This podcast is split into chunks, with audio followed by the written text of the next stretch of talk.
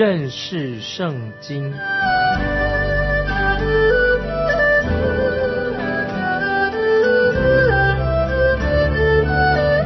认识上帝的话，把上帝的话带到全世界。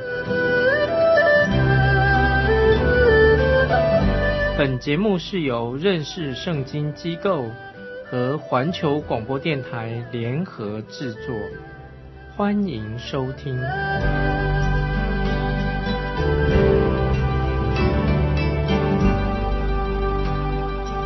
爱的听众朋友，你好，欢迎收听认识圣经，我是麦基牧师。现在我们要看以斯帖记第七章。一二两节，王带着哈曼来赴王后以斯帖的宴席。这第二次在酒席宴前，王又问以斯帖说：“王后以斯帖啊，你要什么，我必赐给你；你求什么，就是国的一半，也必为你成就。”这个时候，哈曼这个人带着很复杂的心情去。参加这个宴席，他为皇后，他以为请他吃饭应该很高兴，但人为了王，把尊荣给了莫迪改，而他内心耿耿于怀。我猜想到现在，哈曼还不明白为什么王会要把尊荣给了莫迪改，而不是来尊荣他。以斯帖终于鼓起了勇气。在第二天，告诉王他心的心事是什么。本来他还不敢说，现在他虽然还是很紧张，但是他已经心里面有准备。王再次向以色列说：“皇后以色列啊，不管你求什么，我都愿意给你。”这个时候，王再次说他愿意把国的一半给他。这是王。第三次问以斯帖，到底他内心有些什么样的心事？接下来我们看第三、第四节。王后以斯帖回答说：“我若在王眼前蒙恩，王若以为美，我所愿的是王将我的性命赐给我。我祈所祈求的是求王将我的本族赐给我。”因我和我的本族被卖了，要剪除、杀戮、灭绝他们。我们若被卖为奴为卑，我也闭口不言。但王的损失，敌人万不能补足。听众朋友，这两节经文，当以色列一开口的时候，他就揭露了一件很可怕的事情。王和哈曼都。大感惊讶，因为他们都不知道他的国籍，以斯帖的国籍也是犹太人、犹大人。这个时候，以色列要求王赦免他和他同胞的性命。当莫迪改要他报名参加选美的事情，后来他当上了皇后以后，莫迪改一直叫以斯帖。不要透露自己的国籍，不要告诉任何人他自己是犹大人，所以他心中这个秘密一直隐藏着。哈曼因为他得到了王的谕旨，要消灭国中所有的犹大人，他不知道皇后也是犹大人。现在以色列他公开的认同自己的身份，也认同他的同胞就是犹大人。以前他不敢让人知道他自己是啊犹大人，现在他和被咒族的同胞跟他们站在同一阵线了。那他这样做等于是认同了，也是他的争自己的宗教、他的信仰、他的神，因为这两项事情是不可分开的。以色列对王说：“如果我们被卖为奴隶，我可以闭口不言，王可能会有极大的损失。”但是问题不在这里，我们在特定的那天要被灭族了。以色列希望王能够知道，犹大人已经被人出卖的，犹大民族要被消灭的。看到这个亚哈水的王，他愣住了。他说：“谁胆敢危害王后的性命呢？是谁胆敢危害他同胞的性命呢？这个王大大没有料到皇后说的话会说这样的话。皇后跟她的同胞快要灭亡了，事情很严重。接下来我们看第五节，亚哈水女王问王后以斯帖说：“善敢起义如此行的是谁呢？这人在哪里呢？”王这个时候他惊讶的说不出话来，他没有想到。在他自己的国家里面，竟然会发生这样的事情，他显然到现在他还搞不清楚，他要杀的那一族的人到底是谁，他不他自己也不知道。我们知道这个王亚哈水鲁王根本是亡故人命。如果你知道亚哈水鲁王如何发动一般性的战争，你就会认清他的为人。曾经在那个战役当中，知道波斯人跟希腊人的战争。波斯人曾经侵入欧洲，攻打了希腊，他投入的兵力多得数不清。这些军兵好像他的手上的消耗品一样。这场战争他牺牲了成千上万的人。亚哈水的王可能他一点都不在乎，当时的人命非常不值钱的。现在他这个王他心里所担心什么呢？是因为这些人是他皇后以斯帖的同胞。他的皇后面面临着生死的关头，所以王就问说：“这个人是谁呀？他在哪里？谁竟敢做这种事情？”我个人仍然不认为哈曼这个人他知道到底怎么回事。哈曼他本身他也不知道，他自己也万万没有想到下令屠杀的以色列人竟会影响到皇后以斯帖。他不知道以斯帖皇后是犹大人，所以他坐在。宴席的桌子上的时候，他就斜着靠在卧榻上，因为他是首相。亚哈水的王很信任他。亚哈水的王就问以斯帖：“是谁在策划这样的阴谋，要杀害你的同胞？”以斯帖这个时候他就展现了他的勇气，他就冒着生命的危险来回答王所发的问题。我们来看第六节，以斯帖说。仇人敌人就是这恶人哈曼。哈曼在王和王后面前就甚惊慌。那么这时候哈哈曼他是客人，他没话可说，不知道怎么怎么办。皇后以斯帖竟然他也是犹大人，他吓坏了。听众朋友，这是神主导这一场戏剧，神所主导的，因为神看顾他自己的百姓，因为凡。攻击以色列的人都不会有好结果，可以这样说，凡是对付以色列人的人都不会有好结果，因为圣经说过，凡祝福犹大人的，神必祝福；凡咒诅他们的，神必咒诅他，因为神自己要眷顾保护他自己的百姓。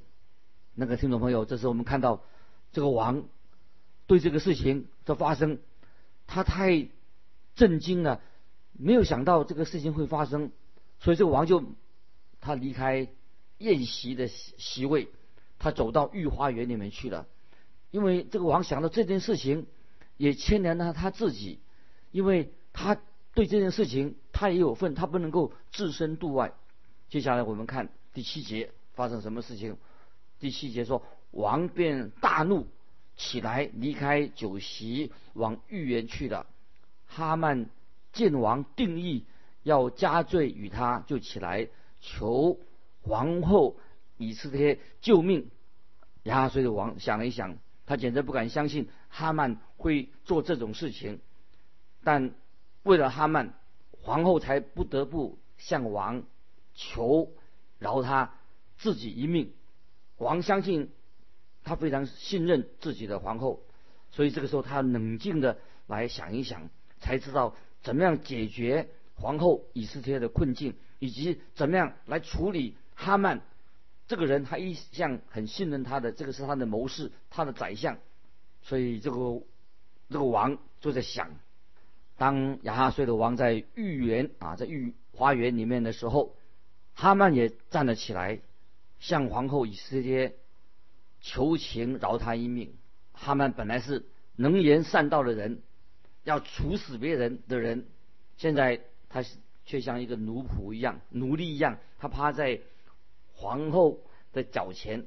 他知道王不会就此罢休，不会把这个事情止住。也许他自己知道他大难临头了。他知道皇后可能是他的唯一的能够救他的，是他的唯一的希望。所以他又害怕又恐惧，他像一个懦夫一样，就跪在地上求皇后饶他一命。接下来我们看第八节，王从御园回到酒席之处，见哈曼伏在以斯帖所靠的榻上。王说：“他竟敢在宫内，在我面前领入皇后吗？”这话一出口，人就懵了。哈曼的脸，情况是这样子：当哈曼他求饶、跪地求饶的时候，他知道他已经没有退路了。他知道他所做的坏事一定要受会受到惩罚。在慌乱之下，他就伏在以色列的卧榻上面吃饭的时候，靠着卧榻是当时的一个习俗。就在这个时候，王回来了。王看见哈曼和皇后，就说：“他竟敢在宫内，在我面前。”领入皇后吗？哈曼这个胆小的啊，这个懦夫，这个时候他吓得抓住皇后的卧榻，他不肯放手，他恐怕因为他心里面恐惧，恐惧感占据了他的心。这个时候王的意思是什么呢？这个人怎么一直在抓住我皇后不放手呢？听众朋友请注意，亚哈水的王他不需要下命令，他刚从御园。花园走回来，看到所发生的事情，君王一出言，站在旁边的人就知道该怎么做了。听众朋友要注意，王的仆人目前一直没有采取行动，直到王一开口，他们就马上动手。他们只是站在旁边在观察。皇后没有大声求救，皇后这个时候吓得忘记了求救了。但是当王说话的时候，那些。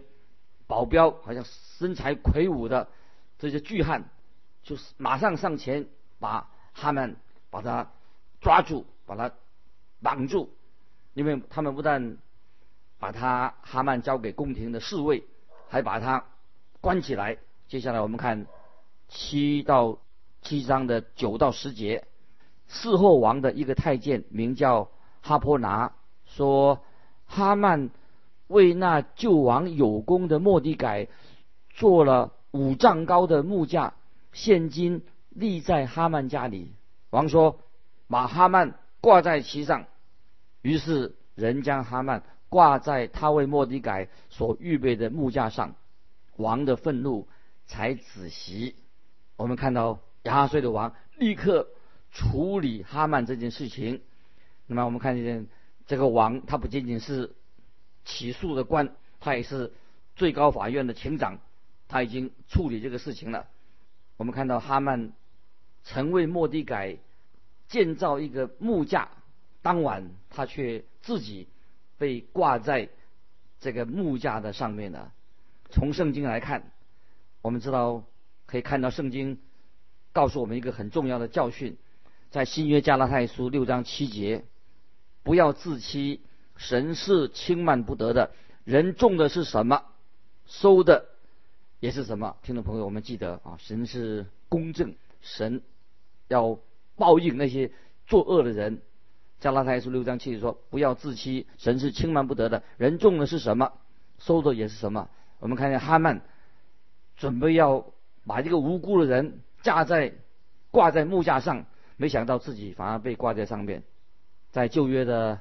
雅各他有这种的经历，在他年轻的时候，他欺骗了他自己的父亲，他以为自己很精明，他穿上了他哥哥以扫的衣服，以撒他的爸爸闻到他身上的味道，说：“哎，闻起来好像我的儿子以扫。”那么雅各把山羊皮盖在手上，老眼昏花的老老以撒就伸手摸着雅各，哎。怎么是以扫的手？雅各以为自己很精明，他是属于神的，但是神并没有放过他。有一天，雅各他自己年老的时候，因为我们知道雅各是他有十二个儿子的，他是十二儿子的父亲。那么他们的这些儿子们就把一件沾了山羊血的彩衣给他说：“他请爸爸认一下，你儿子的外衣是不是？”雅各那时候他很伤心的哭泣的。原来雅各啊是被他的儿子欺骗的，以为他自己心爱的儿子约瑟死了。我们看到雅各的事情后来发生的结果怎么样？又从使徒保罗他的经历当中。使徒保罗以前他叫做扫罗，他曾经很懂得律法，他就是下令用石头打死斯蒂凡的人，做第一个殉道的人。新约在使徒行传是保罗啊，就是那时叫扫罗所主导的。后来保罗也因此要受到神的报应惩罚。也许听众朋友你会说，哎，那个保罗他已经信主了，他悔改了，他接受了耶稣基督的罪被赦免了，没有错。保罗的罪已经被赦免了，但是作恶的人，我们所犯的罪是要付上代价的。因为圣经说，人种的是什么，收的也是什么。保罗他之前他叫扫罗，种下了恶因，结果他就要受到收到这个恶果。所以在保罗第一次宣教旅行的时候，他来到加拉太，后来进到路斯德，在那里，保罗被人被人用石头。几乎打得半死，所以圣经说人种的是什么，说的也是什么。保罗他自己也亲身经历到，神是轻慢不得的。我们看到哈曼，他已经尝受到这种苦果，他为他自己犯的犯的罪付上惨痛的代价。他正在参加了一个死亡的宴席，结果他自己就被挂在木架上被吊死了。诗篇三十七篇。三十五、三十六节啊，听众朋友把这经文可以记起来。诗篇三十七篇三十五、三十六节这样说：我见过恶人大有势力，好像一根青翠树在本土生发，有人从那里经过，不料他没有了。我也寻找他，却寻不着。这是诗人所说的。人种的是什么，收的是什么？所以，听众朋友，如果一个人行恶、犯罪，他背逆神的计划、背逆神的旨意的话，他一定会受到审判的后果。所以，就看到哈曼就有这样的一个经历，事情就发生在哈曼这个人的身上。但是，听众朋友，在神面前，你我在神面前都是罪人。我们其实都应该受到像哈曼一样的咒诅。听众朋友也许会说：“我没有犯那么严重的大罪吗？”那么我也不说你我我们都犯了这么大的罪，但是我们都有犯罪的那个罪性在我们的心里面，就是我们有背逆神的、抗拒神的一个本性。我们原来就是一个罪人，所以圣经说我们都是死在罪恶过犯的时候，最终，但是耶稣基督。替我们定十字架，他为我们流血舍命。如果今天听众朋友，我们信靠耶稣的人，耶稣基督就是我们的救主，他主耶稣赦免了我们的过犯。如果我们信靠他，他就是我们的救主。接下来啊，我们继续看到哈曼死了，但是死亡的威胁仍然笼罩着当时的每一个犹太人。犹太人要在某一天。要被处死的谕旨仍然是有效的，这个律法是有效的，因为这是马代波斯的律法，不能改变的。因此就出现了有一个困扰在这里，该怎么解决这个问题呢？那么接下来我们进到第八章《以斯帖记》第八章就有答案的，《以斯帖记》第八章一二两节，当日亚哈水鲁王把犹大人仇敌。哈曼的家产赐给王后以斯帖，莫迪改也来到王面前，因为以斯帖已经告诉王，莫迪改是他的亲属。王摘下自己的戒指，就是从哈曼追回的，给了莫迪改。以色列派莫迪改管理哈曼的家产。以色列这个时候已经透露了他自己的身份。这一位莫迪改，他不肯向哈曼下跪，这个人是谁呢？就是他自己的养父，因此才会有这道来自王的这个命令。当时王任命哈曼做宰相的时候，就交给他王的戒指。那现在王把这个戒指交给谁呢？就交给了莫迪改的。现在这个王的戒指已经放在一个很正直的莫迪改的手上。接下来我们看第三节八章第三节，以斯帖又伏伏在王脚前，流泪哀告，求他除掉。雅甲族哈曼害犹大人的恶谋，这个时候以色列皇后向王哭求，但是王自己也不能够改变他原先的谕旨，那怎么办呢？我们看见这个王再一次的，他蛮有怜悯恩慈的，又伸出他的权杖了。接下来我们看第四到第六节，王向以斯帖伸出。金杖，以斯帖就起来站在王前说：“雅家族哈米大他的儿子哈曼设谋传旨，要杀灭在王各省的犹大人。现今王若愿意，我若在王眼前蒙恩，王若以为美，王喜悦我，请王。”令下旨意废除哈曼所传的那旨意，我何忍见我本族的人受害？何忍见我同宗的人被灭呢？听众朋友，我们看到啊，事情急转啊之下，已经有新的事情发生的。我们已经说到，哈曼虽然死了，死亡的威胁就是原来的这个王的命令仍然。威胁着每一个犹大人，因为犹大人在某一天要按照这个皇上的谕旨，仍然会被杀。律法上，波斯律法上是有效的，不能改变的。那么现在皇后以斯帖，当然他心里面心里面很难过哦，所以他在这个第三节，以斯帖就向王哭求，但是王自己也不能改变这个预知，那怎么解决这个问题呢？看到亚哈水的王。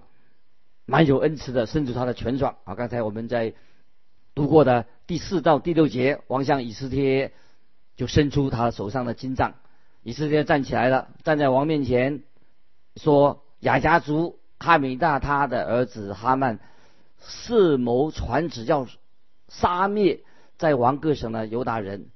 现今王若愿意，我若在王面前蒙恩，王若以为美，若喜悦我，请王。”令下旨意废除哈曼所传的那个旨意，所以以色列他说的实在是很动人啊，心里会很感人的。他说：“我何忍见我本族的人受害？何忍见我的同宗的人啊，自己的同胞啊被消灭的？”那么以色列很清楚的，他对亚哈水的王说的清清楚楚的，处死哈曼，并没有解除了这个。皇的谕令没有办法免除他同胞的死的这个威胁，必须要采取行动来解决、来拯救这些犹大人。接下来我们看八章第七节，亚哈水鲁王对皇后以斯帖和犹大人莫迪改说：“因哈曼要下手害犹大人，我已将他的家产赐给以斯帖，人也将哈曼。”挂在木架上，亚哈水的王已经把哈曼的家产充公，赐给以斯帖和莫迪改，但这件事情并不能够让犹大人免于死亡。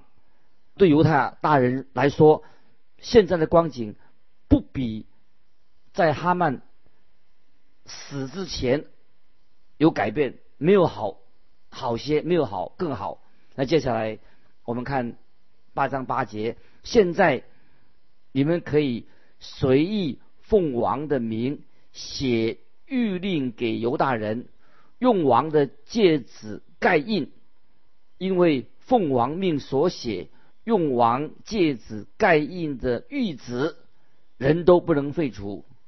一下就我们看到这个王怎么样来回答回答皇后以斯帖这个解要解决这个问题，就怎么样来解决犹大人免死的先前的这个预定的问题。